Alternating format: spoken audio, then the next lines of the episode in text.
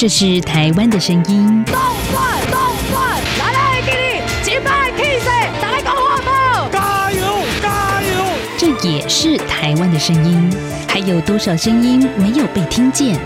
发噩梦的是遇到自己的朋友、自己一些队友。未来你打算在台湾定居吗？呃，可以的话当然定居嘛。这边怎么说也是一个民族自由的地方。每个人都有可能变成那少部分人。你没有公益，你不能维护基本的人权，那你就没有完全的安全。在这狂乱的年代，思考让我们自由，就要听晚报，听见新闻之外。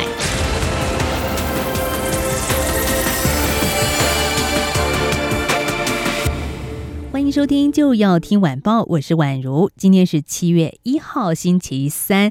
嗯，算算日子呢，我们就要听晚报已经播出整整半年的时间了。从今年一月一号的开播，我记得第一集节目我们是请到戴生峰老师来跟大家做现场的直播，真的很让人回味。所以我们很期待啊，能够做节目呢，跟听众朋友有一个更近距离的互动。那特别是从今天开始，七月一号。就要听晚报，您可以在 s o n On Podcast 的平台听得到我们，所以也欢迎这一群新朋友的加入。那我们在节目的每个礼拜三会持续请到中正大学犯罪防治学系的戴生峰教授，跟大家一起聊新闻，从新闻当中看见心理。哎，戴老师您好。各位听众朋友，大家好，宛如好。好，这个 Parkes 的是新的听众朋友，听众群。是的，我们要郑重跟大家介绍一下，台湾了解犯罪又了解心理，再再加上能够把故事说的好听的，大概就是我们现场这一位了。好，这样子吗？其实呢，台湾我们就稍微介绍一下犯罪研究的这个领域，我们正在做的一些事情。好了啊，好。那我想呢，听众朋友们可能会听过一些有趣的科系名称啊。那其中呢，我们学校呃中正大学呢这个犯罪防治系啊，那一直以来呢都在我们网友搜寻的这个排行榜的前三名了。为什么？因为就是很特殊。好，那我们原先呢，其实英文来看，我们叫 Department of Criminology，其实是犯罪学系。嗯，那但是呢，呃，据说我们的创系的这一位教授蔡德辉主任呢，当时就想说，这个家长怎么会放心把小孩送来学犯罪呢？虽然英文叫做 Department of Criminology，其实就是犯罪学的一个学习跟研究的地方，但是我们的中文的部分把它加上防治两个字，prevention 的部分哦。所以呢，我们目前呢，以台湾来讲，就有中正大学，我们有犯罪。防治学系硕士班、博士班等完整的一个课程。那台北大学的部分呢，则是有硕士班这样的一个课程。那还有警察大学，呢它是有也是从学士班、硕士班到博士班完整的课程。那不过警察大学比较奇特一点，它是以警察养成为主哦，所以一般的高中毕业生比较不容易那么直接就考进去。那另外还有几所私立大学也都有这个犯罪防治系。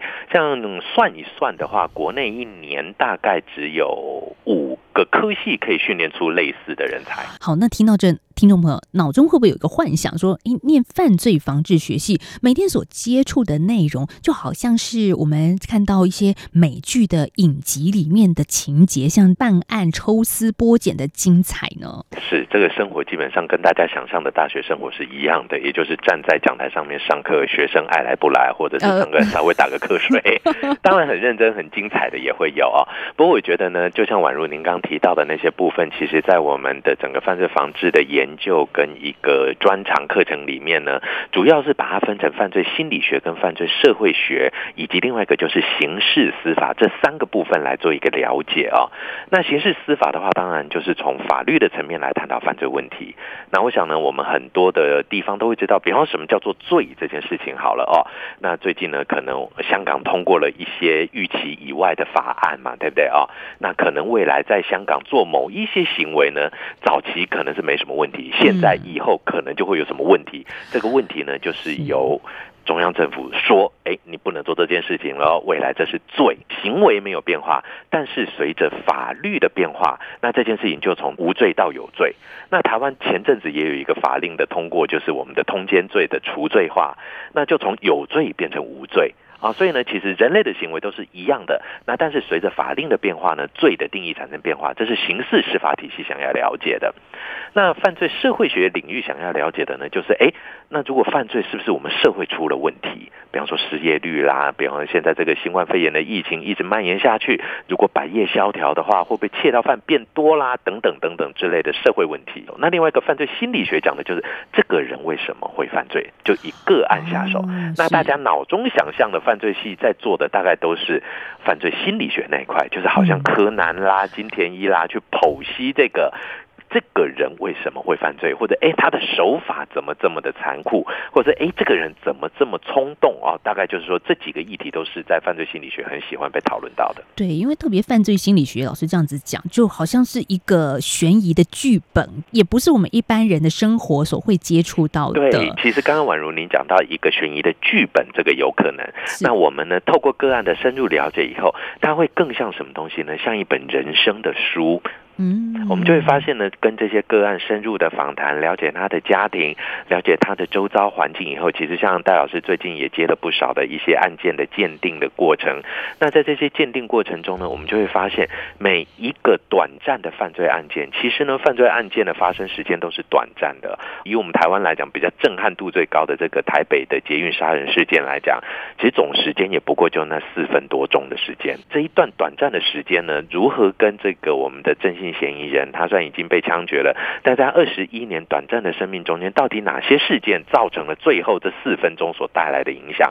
这个其实也是犯罪心理学家必须去厘清，而且也非常有兴趣的部分。戴老师刚刚有讲到一个，在六月三十号昨天的新闻，是中国全国人大常委会通过了一个港版国安法，也就是说，以前在香港做某些事情是没有违反法令的，接下来可能就不一样了。所以这个就是法令修正所带来的一些呃，我们叫做罪行的演变。但是很遗憾的，就是说像香港现在的一个状态啊，这样就是中国官方老大哥说的算，所以在地的民众能说些什么呢？所以这个部分就变成一个很吊诡的一件事情。那其实就犯罪的角度来讲，有一些犯罪行为是真正我们叫做天理难容的。举个例子来讲，这个侵害人家的身体，这种有关于伤害、杀人或者是性侵害等等。这些侵害他人身体，这一定是绝对不能做的。或者侵害他人权益的部分，比方说我们用诈骗啦，或者是偷窃啦，这些钱财上面的问题，或者是违反一些公众道德的事情啊。有些时候可能有些人哎，也可能少穿几件啦，或者街上做一些不雅动作等等，这些其实都是违反人类共通法则部分。基本上我们都可以很理解到，这就是犯罪。对。但是随着香港的个案，我们会比较了解，就其实这我们就要回答一个很重要的问题。呃，在台湾大家最爱吵的一件事情，就是到法律到底保护什么人？好人还是坏人？对这个问题，我相信很多人大概脑中只要一有案件出来，马上跳着啊，法律都保护坏人，还是法律不会保护坏人？那另外一个就是讲，法律都不保护好人，错了，法律也不会管理好人坏人，在法律面前没有好坏，法律不保护任何的人，法律保护的这个东西叫做法益，也就是法律的权益的部分。所以这个法益如果刚好在人身上，那就是跟人有关。所以呢，法律并不是保护人。那这个法益的部分到底由谁来诠释呢？其实就是由掌握法律解释权的。我们现在来讲，就叫做政体，就是一个政府组织来决定的。所以，其实如果今天人民在政府组织内的声音是不足的，力量是不够的，那这个政府的确就有力量去从事一些让人民不是很开心，或者是违反人民意志的法律制定，甚至是法律的解释，或者是法律的行使。那如果今天人民在这个法律的制定过程啦、修正过程中呢，声音是足够的，权力是足够的话，那政府可能相对比较不敢这么做。毕竟政府也是人组成的，所以就是有权利的 A 组人，对于相对大多数不具有对称权利的人，他们最在法律的适用性上面的一个解释上的差异。总之呢，换个逻辑来讲，就是如果说今天大多数的人能够有更足够一致、强力的声音的话，去。改变少数人的想法，这样法律才会有变动的机会。但是也涉及到政体啊，会对，这也有？政体，就像刚提到的嗯政体，也就是掌握权力的这个部分哦。所以呢，整体讲起来的话，法律它的确跟政治有密不可分的关联性，因为都是在人类行为、社会科学中一个非常重要的管理的这个部分。法律应该就是说是由这个政府在管理这些人民事务的时候的一个遵循法则。其实法律换个角度上面来讲。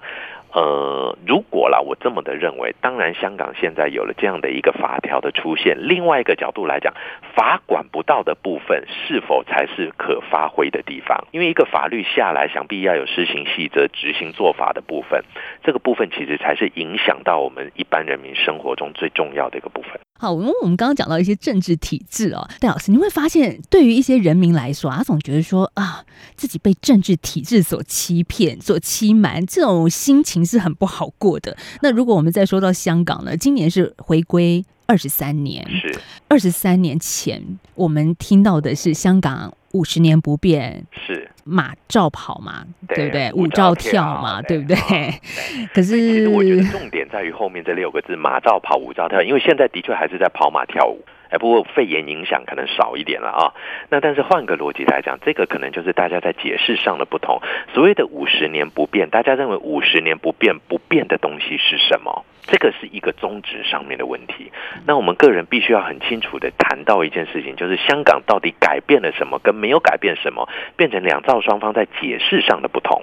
那我觉得这个部分呢，我们真的要诚挚的在呼吁，就是说，其实香港最珍惜的，也最值得我们整个亚洲作为一个典范的，就是它的法治跟它原先存在的这一种高度规范式社会的这样的一个游戏规则已经建立的非常良好。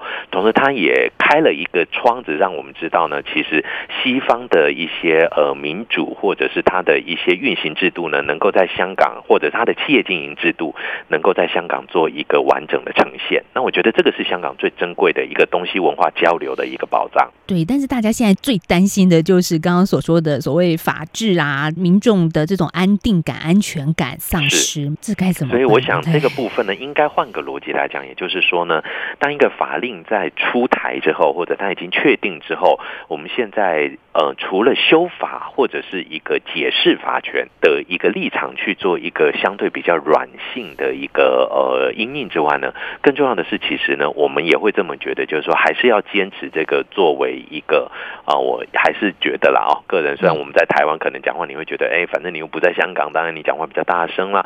其实我们还是认为，也是很诚挚的，希望呢，中国能够更多多的关心香港在地朋友们他们真正的需求是什么。而且呢，既然有几百万人走上街头了，这个不叫民意，难道几百个人就叫民意吗？我觉得这个才是中央政府应该要去思考的一个点。我们在台湾真的能帮助的有限，能聆听到的声音也是有限的。但我们也看到台湾政府这边啊，说七月一号从今天开始，台港服务交流办公室正式的开始运作了。我们要以具体的行动来协助香港人民哦。是。好，这是节目的上半段，而至于下半段呢，则是我们要谈的是戴胜峰老师最近接到了一些奇奇怪怪的电话。哎，这是什么电话呢？先卖个关子，稍后再回到就要听晚报，告诉你，请他来跟大家说。哦好，台湾之音，给你最有 feel 的声音。中央广播电台 RTI，中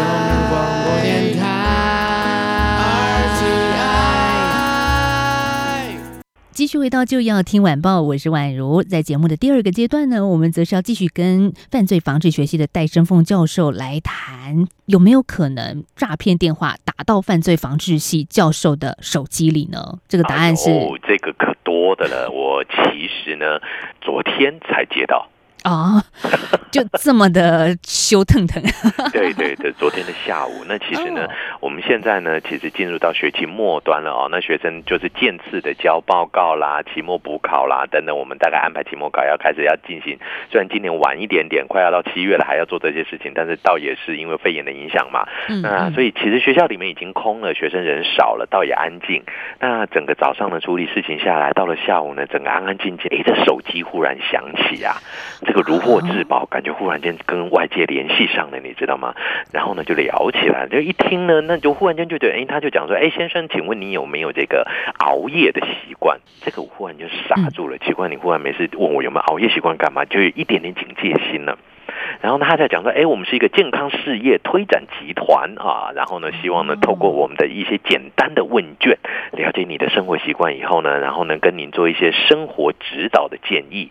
那可不可以请您呢，告诉我您的年龄，什么什么什么什么的这些，就开始问各自就对了。这不就是涉及到各自吗？马上大家的这个天线叮就就亮起来了。滋，然后就就哦哈，这有可能是这个目的不单纯的这些电话了啊。那与其我要说它叫诈。骗电话，不如说呢，它是一个线下比较流行的一种，有点像是以个资为导向的一种行销手法电话。嗯，啊，那当然呢，它也引起了我的戒心。不过我个人就觉得我是一个比较奇特了，哦，可能就是做这一行的嘛，啊，那所以呢，这种电话打进来，加上很久没人来找我聊天了，那各位听众朋友们，我们每次讲广播都是讲出去，你们也没办法回给我们，其实戴老师也是蛮空虚的，啊，对不对？下次应该来做直播了，对不对啊？对对，然后呢，所以其实呃，我就跟他稍微。会聊了起来，那才发现呢，其实他基本上呢，他也是一个呃，我们后来发现他可能不是诈骗，但他就是一个蛮无奈的一个刚出社会的小女生，然后在这家行销公司里面呢，已经我如果没记错的话啊，我应该是他昨天打的第大概是一。百二十几通电话了，很辛苦哎。对，那我是唯一一个跟他讲超过三句话的。对，我要说的是，就像宛如我自己的工作，其实每天上班像打仗一样，非常的忙碌。通常接到这种电话，我就真的觉得是啊，扰乱我的思绪跟工作进度。第一个反应就是你不要再出现了。对 你真的说的很 对，就是说啊，我现在在忙，不好意思啊，就挂掉了。其实很难再跟他说到第三句话。没有错。嗯，那但是呢，哎，今天呢，我竟然跟她聊了五分钟。好，这个小美眉应该感觉到说，嗯，非常的安慰。对，而且我还用我们得了金钟奖的声音聊。是金字 招牌的声音，好，对，金字招牌的，嗯，各位，我们绝对没有刻意的把我们的声音弄哑或者什么，我们一样是用非常正式的，然后非常的循循善诱的，我还跟他讲说，你辛苦了，加油哦，刚出社会就是这样子，多努力，社会未来会给你一定的回报。他竟然笑笑说，先生，你不要在那边说笑话了啦，算了，我只要能够接到今天能够成交就好，你到底要不要告诉我个资？对，这个他到底在卖什么东西呢？后来我也没有跟他买，我就一直跟他聊天聊开了。哦，不过因为他小女生的声音也蛮好听的，后来他竟然说：“那我们留个资料好了，可不可以跟你一起做广播？”啊，这 这也扯太远了吧？对啊，所以我觉得其实呢，基本上就有非常多的这些蛮有趣的一些可能啦。也许他们是诈骗或者是一些比较特殊行销的方法。但是呢，随着台湾的法务部近年来针对诈骗这个案件呢，因为我们一直都说诈骗是十大名怨之前三名啊，哦，第一名是房价，第二名是毒品。第三名大概就是诈骗嘛，哦，那大家呢，这个我们叫做严打诈骗这样的一个影响呢，其实台湾的诈骗现象呢，也产生了值上面的变化了。对我这边就有一个数字哦，就是在过去啊，常见的诈骗方式跟电话特征，大概前三名是假冒你是银行或邮局来诈财啦，或者是假冒公务人员，以及网络上的网拍，在网络上交易出了什么事情，这是前三名大家常被诈骗的方式。对，没有错。那所以呢，基本上这些大概都还是用这种三 C 或电话入侵的方法，就是来侦测到我们的存在了啊。那很多听众朋友们第一个反应应该都是奇怪，我又没有做什么事情，这些人怎么知道我的电话？有的有时候甚至是手机哦。那其实呢，各位真的不用担心，你到底有没有做什么事情？其实我们的各自早就在这个暗网系统里面广泛的流传了。好可怕啊！对，其实各位真的，你只要曾经不小心在某一个地方买东西的时候，请你留下个电话，我们有什么可以跟你联络的，或什么什么什么，OK，其实就外流了。这个我们要做到完整的保护自己，这近乎于是不可能的啊。所以在这个情况之下呢，请各位不用害怕说，哇，这个外流是不是就一定死定了？怎么样？一般来讲呢，这些各自的外流呢，它的危险程度基本上不会太高，但是呢，它的确很容易成为这些诈骗集团阻击的对手。也就是呢，他想要呢从这个电话呢获取一些利益，所以呢，他们就会用一些比较低。低廉的价格呢，一整批一整批的呢，呃，在这些暗网系统里面购买我们的个资。那就我们法务部这边的资料显示呢，我们的整套的个资在卖的话，一个人的完整个资大概在网络系统上面大概只值五块钱到七块钱新台币。哦，也很廉价，对，也好像很容易就上手，也很容易买得到。对，嗯那其实呢，在早期我们这些做人类行为科学研究的学者们呢，呃，现在法律是呃法令禁止，而且我们也不能这么做、哦。早期的确有一些学者呢，到会到网络上面去购买这些受试者的资料，然后呢来去发问卷。那但是这些资料呢，虽然呃它是违法取得，但其实它非常真实，而且非常的宝贵。所以在资料的真实性上面呢，是我们非常的珍视它的哦。那但是呢，其实这是并不是合法取得的管道。嗯，不过这也是不是告诉我们一件事？如果你以后在外面啊，有人要你填问卷，或者是网络上呢要填各资的时候，那电话你就随便填一个，是也是一个保障的方法。嗯，但是的确会是一个保障的方法，但是你的很多的东西可能就没办法更新了，哎，没错这。又会是一个很伤脑筋。所以呢，这个一直以来都会是很两难的一件事情。另外一个两难是什么呢？他下面会说，如果中大奖，我们要通知你哦。对，这个就是人性了。对，如果中了大奖怎么办？如果中到大奖了。好，这是美梦了。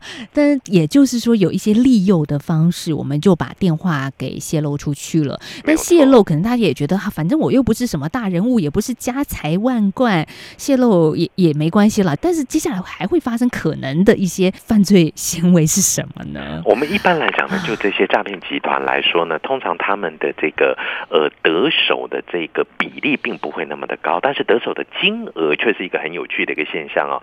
那根据法务部的统计，我们会发现呢，诈骗的被害呢往往有重复性。什么叫被害的重复性？很奇特的，我们会发现呢。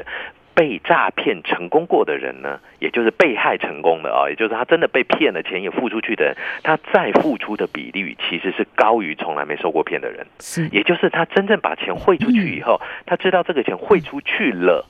是对方是一个实体存在的提款者这件事情，其实反而加强了。哎，我下一次再汇也没问题。这种不是汇到洞里面去，而是汇到真正有人拿走啊，我这个钱是有用的。这个很奇特的一个心理感觉。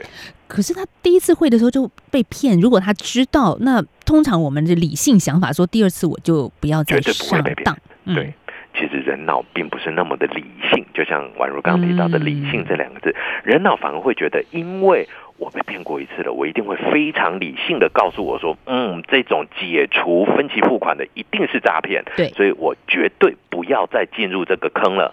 那第二次他就不是用分期付款了，他就用你中大奖了。啊，那同样的一个状况可能就会又出现。但是被骗的朋友，难道脑波就是这么弱吗？难道不能就有一些抵抗能力吗？应该是这样讲，我们必须说呢，从几个层次来说哦，那一般我们就这个电话诈骗这个早期很流行的这个方法来讲的话，它使用的是一个社会心理学说服技巧中的一连串的一个状况。那我们这边呢，就用学理的方式呢，分析给各位听众朋友了解一下哦。那基本上呢，这些电话诈骗当打进来的时候呢，通常他会用一个模棱两可、似乎你应该做过的行为呢，去诓骗这个被害者，让你脑中唤起一个模糊的记忆，好像有哦又好像没有这件事情。是当你的脑子还在处理认知状态的时候，他会用一个非常大的震撼的被害来告诉你，你今天很有可能遇到这个极悲惨的情况。通常是什么东西呢？检查，哎，比方说健保卡锁卡啊，嗯比方说呢，检察官要管理财产什么什么之类的。或者你网购出了一点差错，有一点问每个月题，要扣你十二万哦，什么什么之类的。嗯，啊，那这件事情呢，实在太震撼了。对，这时候呢，他们使用的就是社会心理学里面讲的一个叫做 “door in the face”，把门摔在脸上这个策略。什么叫把门摔在脸上？各位，你今天晚上回家的时候试试看，把门摔在脸上，摔看吗？啪一个，你大概就昏掉了。是那这时候太大的震撼了，人们就不知道该怎么处理，一瞬之间就会慌了。慌了以后，他就开一条小小的路，告诉你没关系，不要怕，你只要跟我配合，我就帮你处理。这听起来好像有一种依靠的感觉，然后他真的可以帮我，没有错，他在帮我的，他我们是同一阵线的，所以他就用一个很大的震撼挡住你所有的去路以后呢，开了帮，然后帮你开个小门，你就很自然往那个小门走进去了。这个叫做 door in the face 策略。这种在电话上呢是很容易进行的，因为呢人们在讲电话的时候呢，其实我们讲过去的话过了，可能我们脑子都还来不及处理，话就已经讲完了，并没有真正的大脑深思熟虑过。用这种策略就可以赚到时间差。不过这还是电话诈骗，我想现在我们的警政署反诈骗的宣导也是告诉大家很多类似的一个状态，你要提高警觉。但现在网络的时代，很多是透过 Line 来诈骗。哦，这种社群平台上的诈骗越来越普遍了。是，这又是另外一种不一样的社会心理学的运作。就像宛如刚提到的 Line 诈骗或平台诈骗，那其实我们都会一直有一个误解，就是说啊，那既然手机是这么的公开，电波会被人家干扰，那 Line 啦或者是一些社群的平台应该比较私密吧？因为我只加我认识的人呢，嗯，应该是私密的。错，这一样是公开的哦。哦，所以呢，这时候大家就会收到一些怪异的文字型的诈骗。那这种文字型的诈骗，它的操作就跟这种电话语音型的诈骗呢截然不同。因为文字型的诈骗送进来的时候，人们看到一个讯息，嗯，第一个感觉通常不会很快速的建立起我们的防备之心。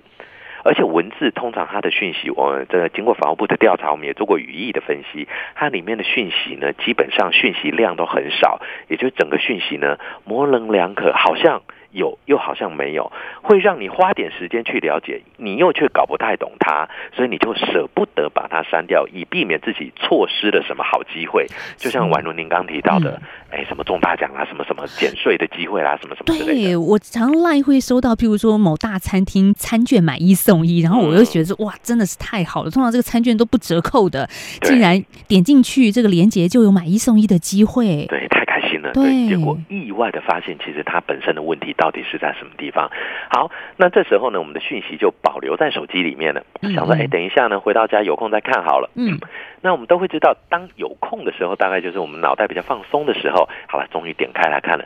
点开来呢，这一些若有似无、空空的讯息呢，就带给这些乐听者另外的想象空间了。好吧，点点看好了，因为大家都在闲的时候才会点这种讯息嘛。没错，那一点了以后就进到。他的这个陷阱里面去，而这时候用的就不是 door in the face 的策略，这时候呢，他们用的是 foot in the door 策略，叫什么脚在门槛里策略，就他呢一只脚已经跨入你心门内了，慢慢慢慢一步一步一步的走到你心里去，花时间跟这个被害者来做沟通，渐渐渐渐的把你吊上来，那方法上就跟刚刚的 door in the face 是完全不一样的。门打到脸上瞬间，对，这个是电话型为主的，嗯那另外一个就是脚偷偷从门槛。你走进来了，这个是我们比较常见的是三 C 讯息型的诈骗用的方法。对，不知不觉的上钩了，没有错。但最后我们要来谈说，哎，我们其实面对这种不断的推陈出新的诈骗方式，或者是不只是诈骗了，也可能只是单纯的骗取你的个资的这种模式，我们要怎么样去让自己心脏再强一点呢？就是能够抵挡像这样子的一种诈骗、被诈骗或者是被欺骗行为呢？啊，我想呢，应该从几个角度下手。首先呢，诈骗集团会使用的方法呢，通常都会呃，跟我们一般的这一种电话不太一样啊。也就是说呢，它是不管你今天用的是这种多赢的 face 还是福鼎的 door 策略里面，它都会以讯息呈现为主。但是，一般我们在做这种不管是电话还是我们的 Line 的沟通的时候呢，大部分都还是以这种情感联系为主。对啊，我们有时候会说，哎，我脑波很弱，哎，一看到什么东西我就很想下手买下去。对对对，就是比较大大的有一个名词叫大拇指癌，不知道有没有听过？很容易点点点点点，手指癌啊。然后就放到购物车，然后马上 check，就一路点下去。对，啊，所以呢，其实呢，换个逻辑来讲，也就是说呢，当我们在面对这些讯息的时候，我觉得要避免这样子一个问题，最重要的还是要缓，然后同时呢，我们要静下心来看看这些讯息的对自己的影响性是如何。那其实呢，诈骗集团走的不外乎就是透过一些说服策略来去影响我们的情绪，然后再由情绪的部分来去操控我们的行为，让理性退位这样的一个做法。所以，如果各位能够保持好足够的理性，当然在情境里面很难讲得很清楚，但是我们的确这是一个最重要的一个方式。今天听戴老师讲这样一番话哦，就想嗯。希望诈骗集团多多打到戴老师的手机，这样子他啊就可以开市吗？那就，然后我们就有更多的个案哦可以在空中分享给大家啦。他们新的手法，到时候我们再来聊一聊。对啦，嗯 哎，戴老师也接触过不少的有关于诈骗、从事这一行的年轻人，真的要对他们多多开示、回头是岸呐、不过呢，这个真的很难，也就是这些年轻朋友们，他们通常嗯对于诈骗所带来的高额利润呢，真的被这个东西给吸引住了。对，那真的是轻松又能够赚取高额利润的一种完全违法又非常重罚的一个生活模式，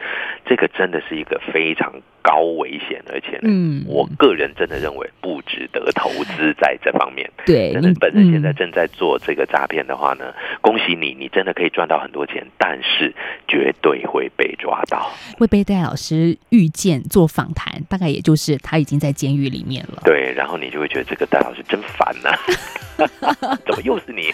所以真的回头是岸喽。是的，好，谢谢今天我们的受访者，也就是中正大学犯罪防治学系的戴生峰教授，来跟听众朋友聊新闻、谈心理。拜拜。拜拜。